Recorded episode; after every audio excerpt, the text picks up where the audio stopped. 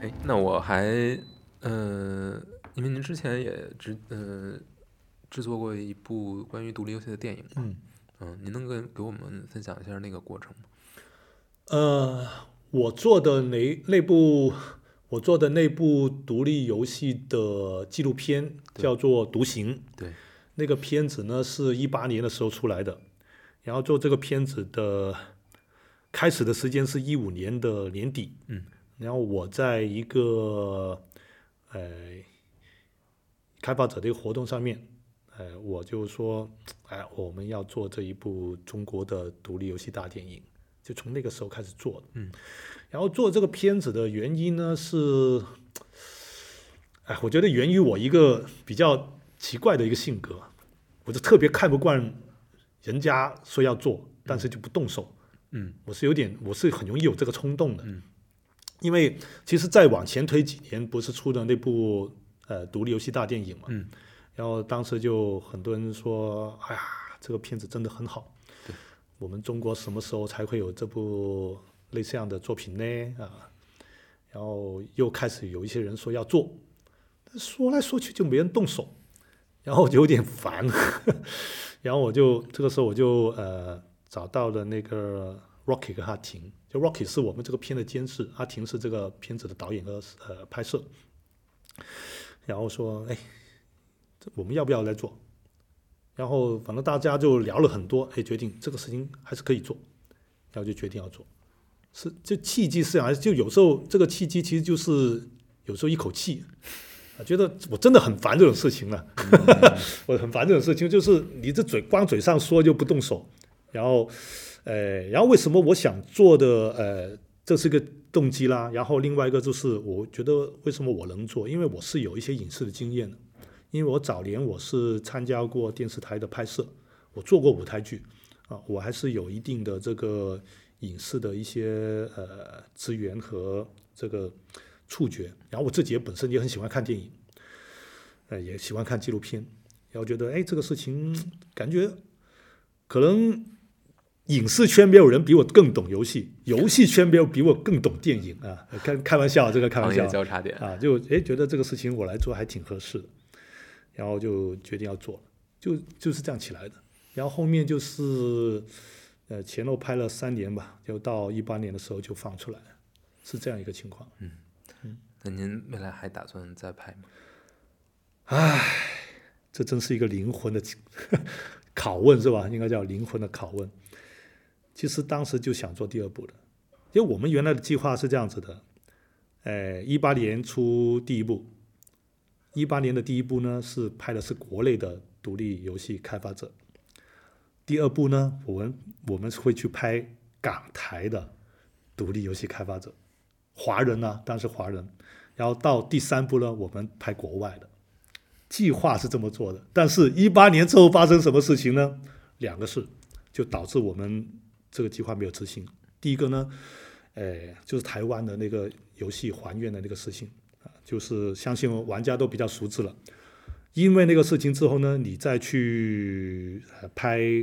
港台的游戏呢，就当时是不太可行了，不太可能。然后到一九年之后呢，就是疫情了，疫情三年，然后你。这个事情你放下来之后，就很多事人啊，这些事情就变了，包括呃，我我的自己的游戏的团队也解散了，呃，我自己要重新出来，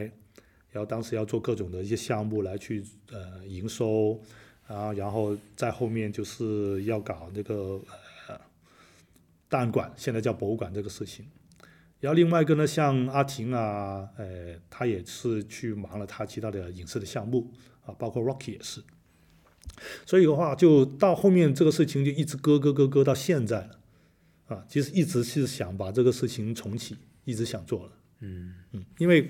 怎么讲呢？我我觉得《独行》这个片子呢，从技术角度，我们自己做片子的，我们对呃影视是有了呃呃熟悉的，其实这个片子的什么问题，我们自己都很清楚，但是呢，又又又又又特别，我不真的说不上是。高兴还是郁闷？呃，我不太谦虚的讲，到目前为止，《独行》还是中国最好的独立，呃，应该是《独行》是中国最好的游戏纪录片。嗯，我都不需要加上“独立”两个字，它就是中国最好的游戏纪录片。其实这不好的，我觉得这是不好的，因为我们知道这个片子有很多问题的，就从技术层面、从内容编排层面有很多问题，但是到现在还是最好的，我觉得这就有问题啊，这不应该这样子。好像是一个巨大的空白。对，就这种片子难做啊。就我举个例子啊，像最近不是出了那个中国中国游游戏祭祀，啊，中国游戏祭祀这个好像一个预言啊。呃，我们也是被拍对象之一啊，我们也有也有镜头在里面了，呃，但是看到后面心情其实非常的复杂，哎，第一集还是不错的，但到后面复杂的心情是什么呢？就最主要来源于，哎，我当时觉得完了，独行还是最好的纪录片啊，我我真的不太谦虚是说说这这么一句，呃。问题在于，其实呃，当然我我我我我认为，呃，中国游戏祭祀这个片子最终呈现出来这个呃画面和结果，我是非常理解的，我非常理解啊。就但是我觉得，嗯，要做出一部被全国的玩家、开发者都认同的一个游戏纪录片，真的很难。但还比较幸运的是。我们的独行是算是做到了啊！就现在我们在豆瓣上面还有八点零的评分，我觉得这个是很难得的，很难得，到现在还是八点零，很高了。嗯嗯，而且就特别开心的是，当年我们去确定的这个片子的一些基调和拍摄的方法也是对的，就是历史证明这是对的，至少到现在为止还是对的啊！以后会不会风评会变了，我不知道，嗯啊，但是到目前为止还是对的。嗯而且我觉得，因为国内的游戏行业，尤其是独立游戏这个方向，其实一直在出现新的变化，不管有新的作品，还是整个行业的状态都会不一样。嗯，可能如果未来能够有不断的能有一个定期的记录，其实是一件非常好的事儿，或者说非常非常有价值的事儿。嗯，这个也是跟当时我们确定。要拍独行的那个基调，呃，因为惯常的情况下面，其实我们拍一个片子，呃，多多少少还是会抱有一定的目的性的。比如说，我要通过这个片子表现什么内容，嗯，呃，反映一些什么现实啊，其实会会会有一些基调，甚至说有脚本啊。因为纪录片也有一个，嗯，其实我们有会分专题片和纪录片，有一些人会把专题片也放到纪录片里面去啊。因为在很多人或者叫之前的一些作品里面，更像是一个专题片，嗯，也包括呃中国游戏祭祀，在我眼中它更像专题片，它不是纪录片，嗯，但是当时我们定的一个基调就是说，我先不管那个结论是什么，我们先拍，结果拍出来是什么就是什么，素材反映什么就是什么，啊，我唯一要呃要确定的就是说。我们跟拍这几个对象，我希望他未来都会一直做游戏，哎，还挺开心的。就这个目的也达，就是这个基调也是能够达掉达达到了。就是呃，当时我们跟拍这五五个对象，到现在他们一直还在做游戏。那未来我还是会有一个继续跟踪的一个可能性。这个还是是挺挺算是幸运吗？还是反正至少我是真的是特别高兴的，是一个好事儿。对，然后嗯，像。我也会想象一下，就假设我们当年，呃，真的会继续拍、继续跟踪，有可能啊，第二部出来的感觉可能会会更丧，因为其实这个很有意思啊。呃，那首先我是不觉得我们第一部的是丧的，我这是接着有有一些有一些朋友就觉得，哎，第一部出来的那个结果很丧，哎，但那个我是觉得。就像我们之前说的那个吧，就我我不没有没有限定的那个结果，你看到什么是什么。我特别高兴是这些年我会碰到一些朋友，他会过来跟我讲说：“三郎，我是因为看了《独行》那部片子决定要做独立游戏的。”但我也相信《独行》这部片子也让很多人不做独立游戏的。啊，就独立游戏它或者叫做游戏这个事情，它首先是。一份职业，是一个工作，啊，它不是一个纯粹理想的东西。然后，如果你看了这个东西之后，你看了这个大家好像没有那么顺的这个过程，然后你觉得，哎呀，原来做游戏这么难，我不做游戏了。好，这是好事。我觉得这对广大的玩家是好事，因为你不做，啊，大家就不需要再碰那些 做的不好的游戏了。哎，我觉得这是好事。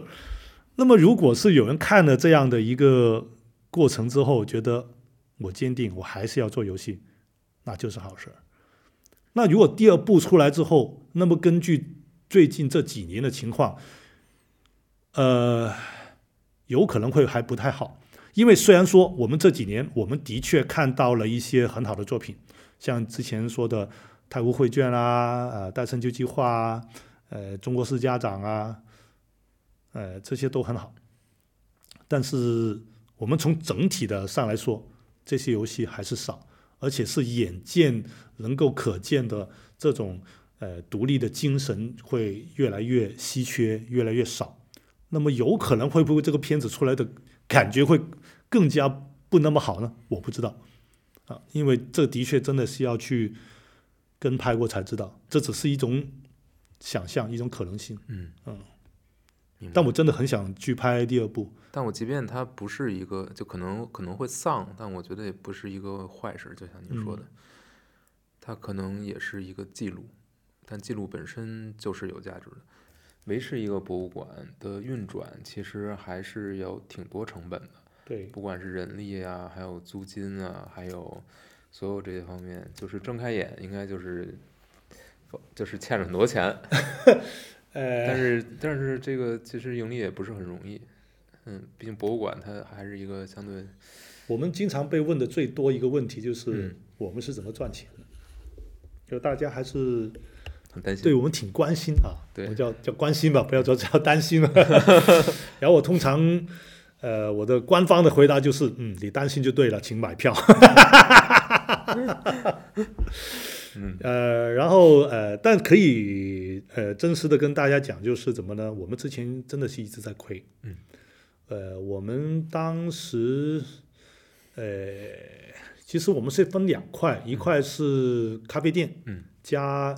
呃包机玩游戏，嗯，啊，另呃那个是咖啡店的内容。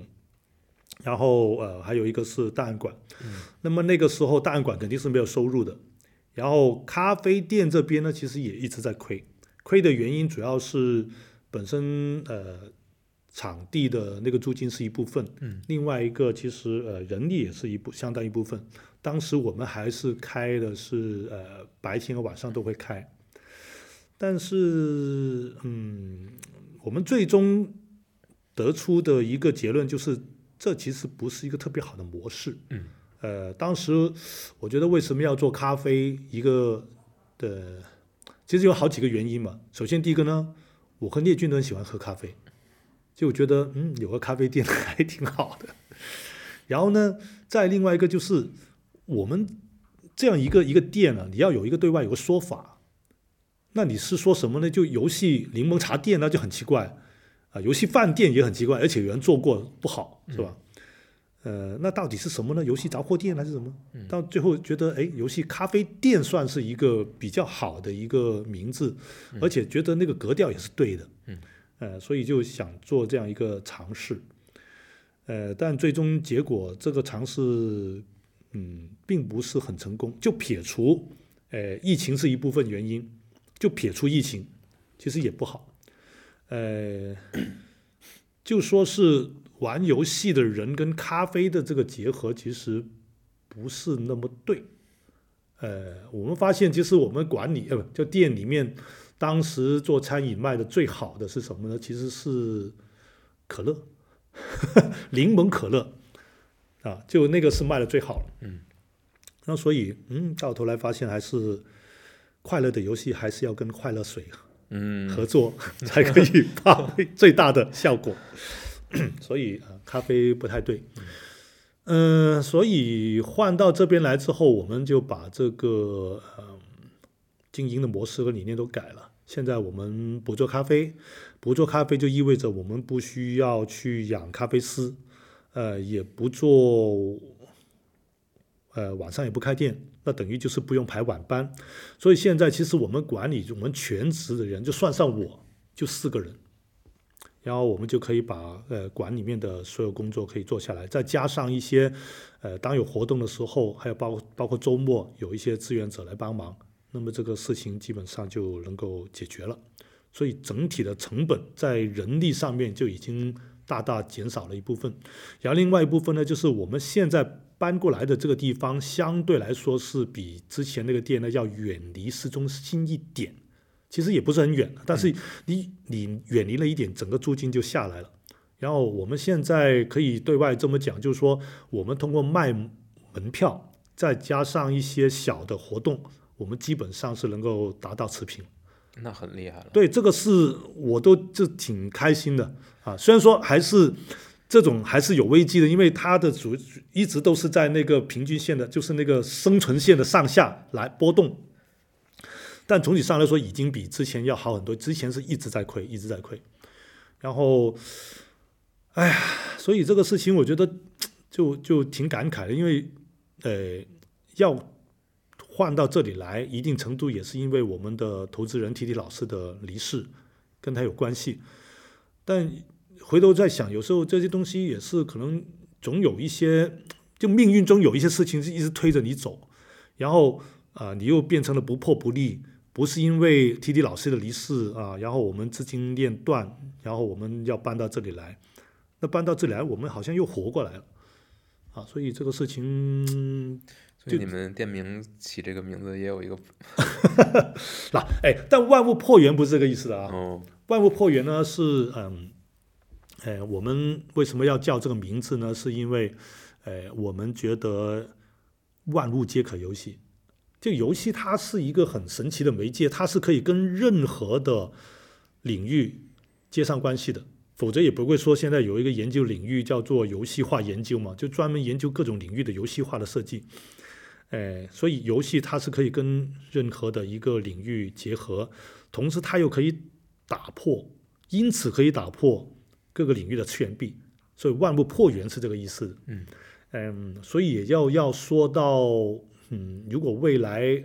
呃，像很快就到二零二四年了，那我们要做什么事情？呃，我们可以笃定一个事情，单纯卖门票，我们是肯定活不下来的。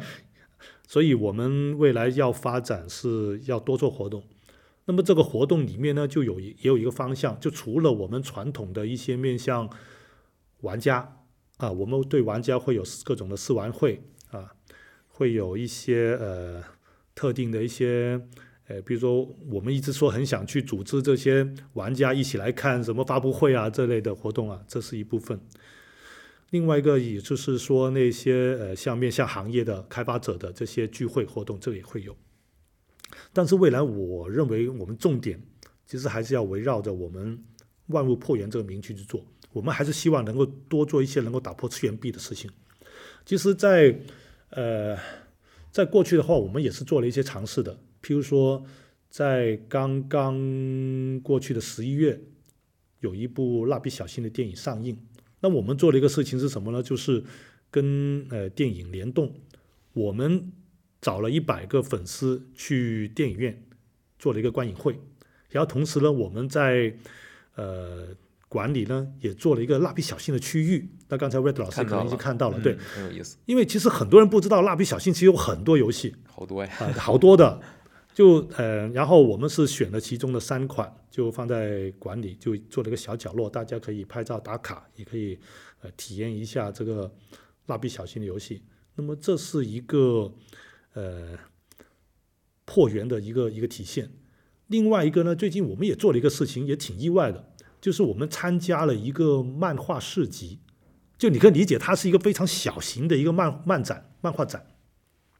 然后我们去做了一个什么事情呢？就是，呃，我们在那边准备了很多游戏的卡带，然后让现场的这些呃本地的漫画家去画啊，也有一些观众，但这些观众呢来参加这个漫展，我发现哎，他们还挺有水平的啊，甚至连一些路过的小孩子，他们画的也挺有意思。我反正我们准备了很多卡带啊，待会我可以给魏老师你看一下哈。呃，这些卡带的话。出来效果出奇的好。我们原来想那就可能那个活动是三天，我想可能收集个十来款就差不多了。结果第一天我们收了是十一款，第二天二十多款，第三天三十多款，最终加起来七十多款。它分开很多种类型啊，就有一些呢，你看这一个如龙，嗯，它就是想象，就说是呃，假如如龙的游戏发布在红白机上面是什么画面？然后了，这个是锈湖，这个其实是锈湖。哦锈湖那个系列，然后呢，有一些呢是纯粹他自己天马行空，他他自己想象的。原创的游戏。对，原创一路向下啊，就人家是什么，本来是是蓝人就呃什么上一百层啊，啊。然后但这个这个他倒过来一路向下。再向下，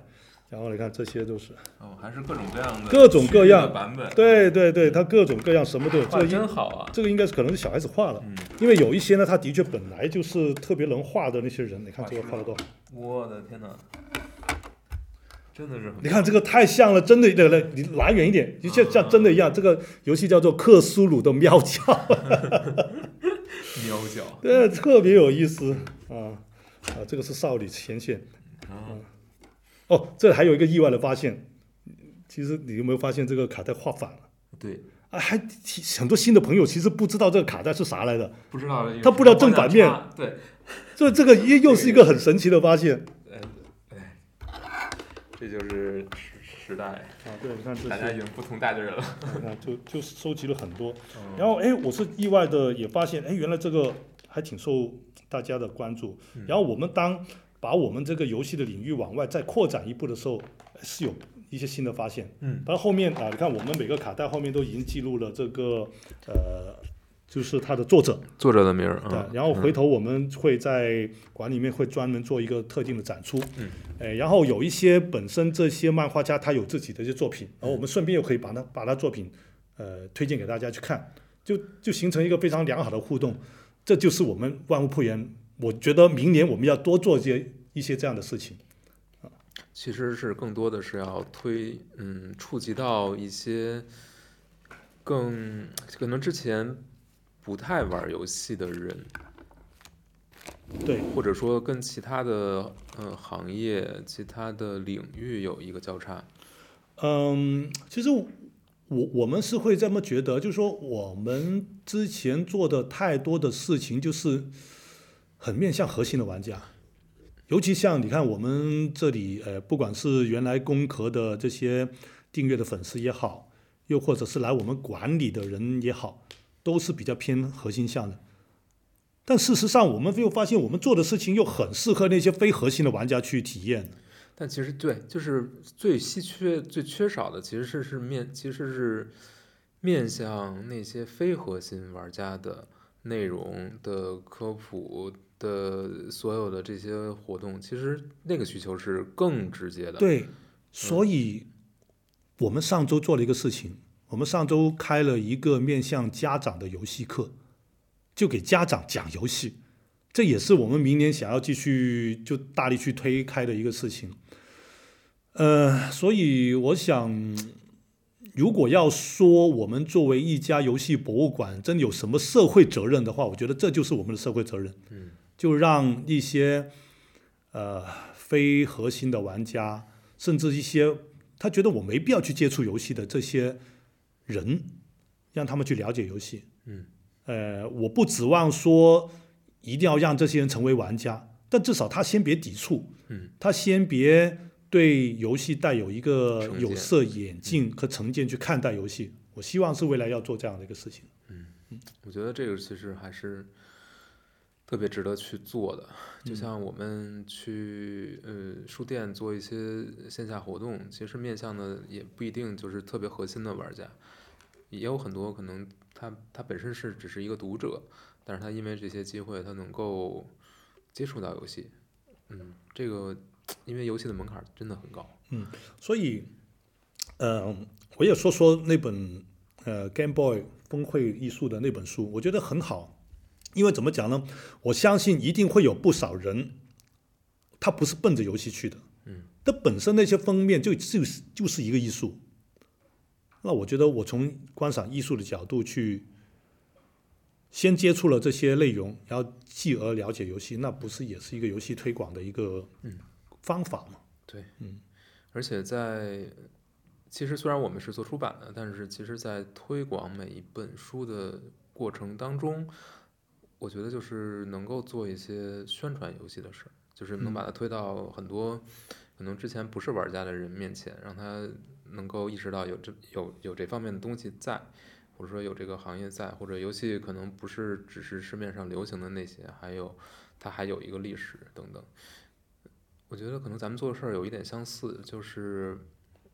嗯，没法儿直接说它是扩大游戏人口，可能很难很难做做到那那种程度。我觉得那个可能更多的是像任天堂这种公司才能做到的。嗯嗯嗯嗯 但我们起码可以，呃，稍微的让更多的人增进大家对游戏的一点认知。嗯嗯，不是不是很恐惧它，或者也不是很 怎么说呢，就是对它有一个客观的认知，就是它它这个东西永远会存在，嗯然后它有它自己的一套逻辑，但是它也有很多很你也可以去享受的地方，嗯即嗯，便你不是玩家。嗯，是。包括对家长的面是家长这个，我觉得很有意思啊。这个他们是什么状态？其实现在呃，家长这个层面有有几种有几种层次啊。呃，我们之所以会做这样的一个家长课，原来的初衷的目的呢，是我们不定期都会有家长找上门，说我的小孩子已经沉迷游戏了，怎么办？真的有啊？真的有，甚至里面是有一些非常极端的案例的，就譬如说有小孩子已经辍学一年了，而且不止一个哦，这么这么夸张？这么夸张，就辍学一年在家打游戏了。啊？对，然后然后呃，当然这些辍学的话又分两种，有一些呢他纯粹就是想玩，嗯。有一些呢是有怀揣着电竞梦，嗯，也有，呃，然后我们就开始就觉得，哎，呃，去跟这些家长聊，然后最终得出了一个结论，就是其实这些小孩子沉迷游戏，绝大都是绝大多数都不是因为游戏的问题，嗯，其实家庭的问题。呃，家庭的问题呢又分开两种，有一种是原生家庭真的有问题啊，呃，包括教育方法，包括家庭环境等等。另外一种呢是属于那种对游戏非常不了解。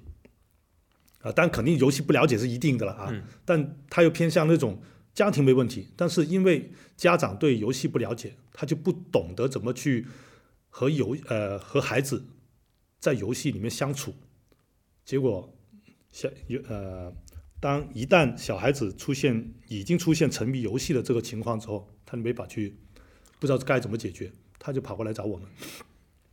然后这是一种层次，就是已经是沉迷游戏了。另外一种呢，是属于一种那种，呃，很担心小孩子玩游戏，嗯，啊，他他会比较相对比较开明，他知道游戏是不可能拒绝的，呃，在家里也不可能说让小孩子完全隔断去不碰手机、不碰 iPad，不可能，他就很担心，呃，未来小孩子会不会因为触碰了这一项的这些的一些设备啊，会不会玩到游戏？那如果他玩，他在玩什么？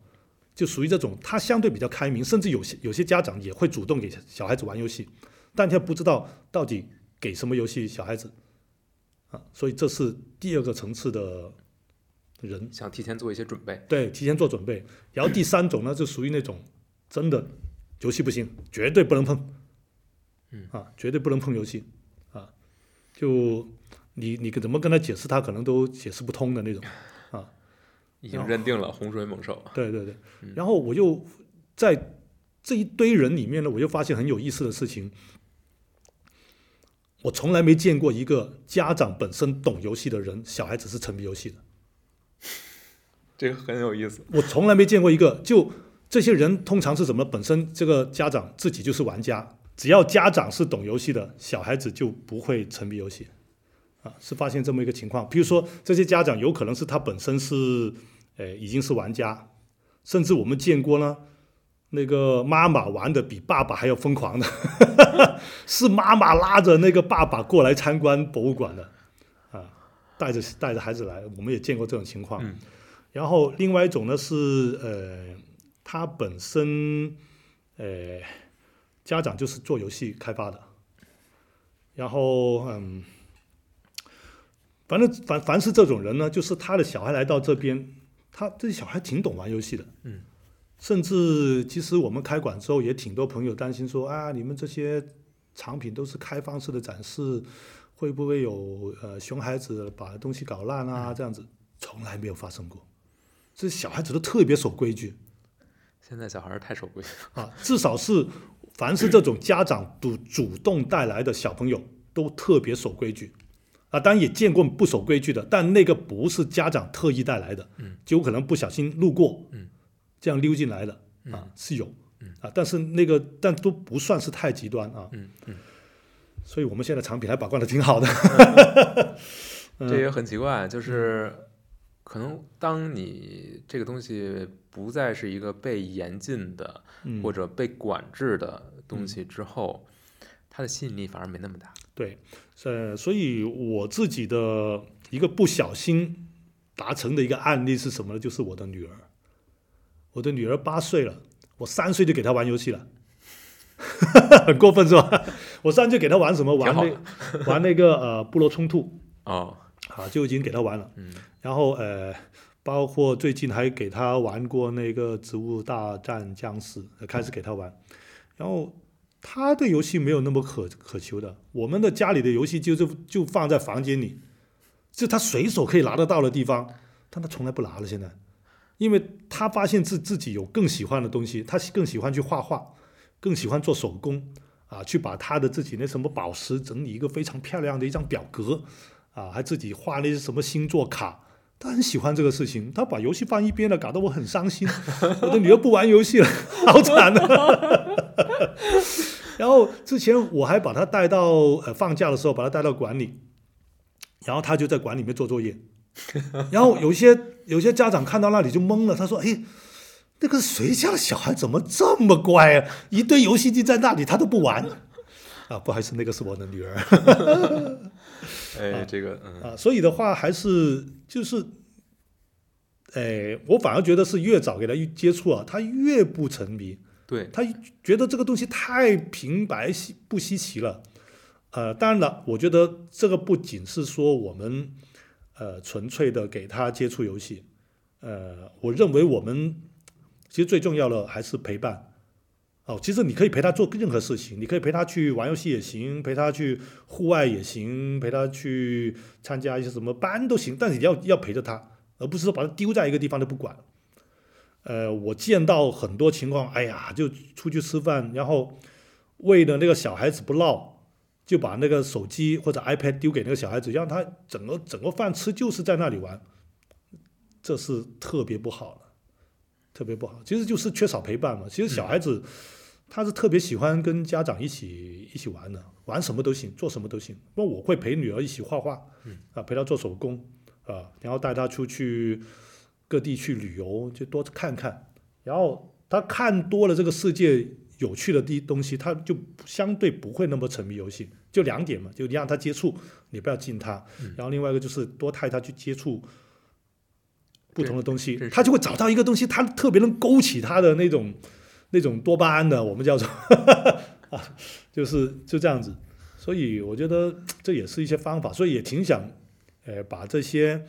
呃一些方法跟大家分享，也包括呃让一些呃家长能够快速的去了解到底游戏是什么啊，至少他要知道小孩子在玩什么，你要跟这孩子聊，你可以聊得起，对，是吧？嗯，就起码能做到这个程度。嗯，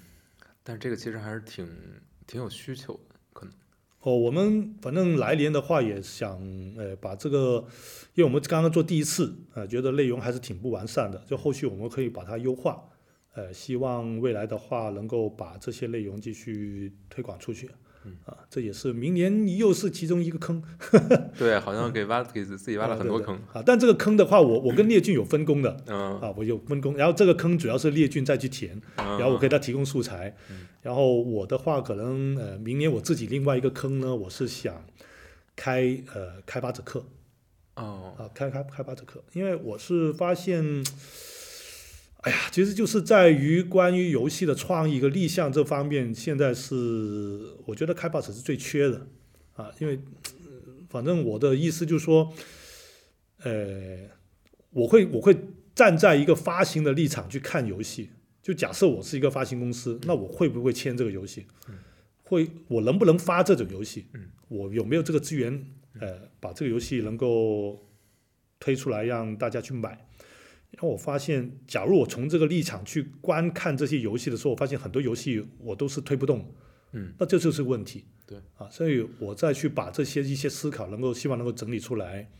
然后系统的跟大家去讲，哎，可以怎么立项，什么类型可能会更好。我们从用什么方法，从哪里去找到一些新的游戏的创意，也包括，呃，我说的那个 如何从老游戏里面找到新创意，也是这样的一个其中一部分。就明年我是要想开这样的一个一个课啊，我觉得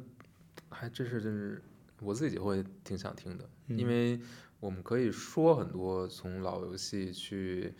去找一些灵感的这种话，但是具体的你玩什么老游戏，找什么灵感，怎么嗯去应用到现在的作品里面，怎么去嗯适配现在这些玩家这些受众，嗯让他仍然觉得有意思。它不是一个简单的拿一个东西过来的这个逻辑，好像还是需要有很多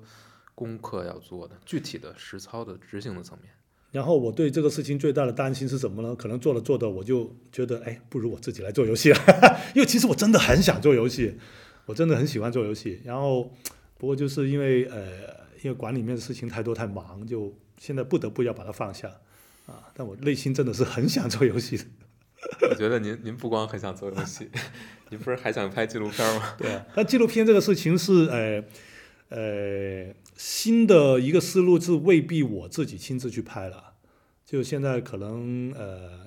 要找合适的团队啊、可能是包括有一些新的方法，呃，肯定不会像之前那样子拍了。对，而且而且它的商业层面具体的怎么去运营，嗯嗯也是一个挺大的挑战。因为虽然我们都是玩家，但其实在整个社会里面，游戏相关的，尤其是主机游戏，嗯或者说单机的这些游戏，好像真正的受众其实很少，就比例。相对相对相对来说还是相对少的确是，就你比起那个手游，那肯定是少很多。这其实这个取决于设备嘛，那个手机拿起太方便了，对对太简单了。或者相比其他很多游戏呃娱乐方式，其实嗯也是一个门槛相对还挺嗯高的。它这门槛不可能不光不光是硬件层面的投嗯入，还有就是你要学习对这个操控，对它的游戏的一些设计的基本的知识、嗯，基本的理解等等，都是其实是一个挺高的门槛。对，你我因为我们有一个实体的一个地方在这里，我们我是眼看着很多很有意思的一些事情，譬如说，很多人是不会拿那个手柄的，不会摁的，然后很多人对着那个街机屏幕在戳的，你知道吗？在戳那个街机屏幕，我看了很多次了，已经。天哪！对啊，然后那个街机上面不是有两个摇杆吗？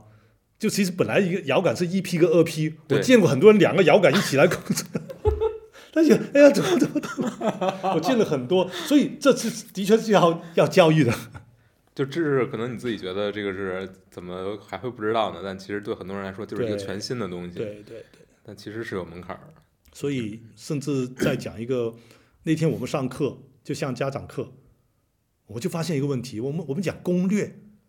家长不懂什么叫攻略。哦，对哦，我们才恍然大悟，这个事情是要科普的啊。是要解释的。是要解释什么叫什么叫叫呃叫叫叫攻略啊？这些大家日常我们玩家经常说的词汇，对于一些完全不接触游戏的朋友来讲，完全不知道你在说什么。天数，听天数对。对对。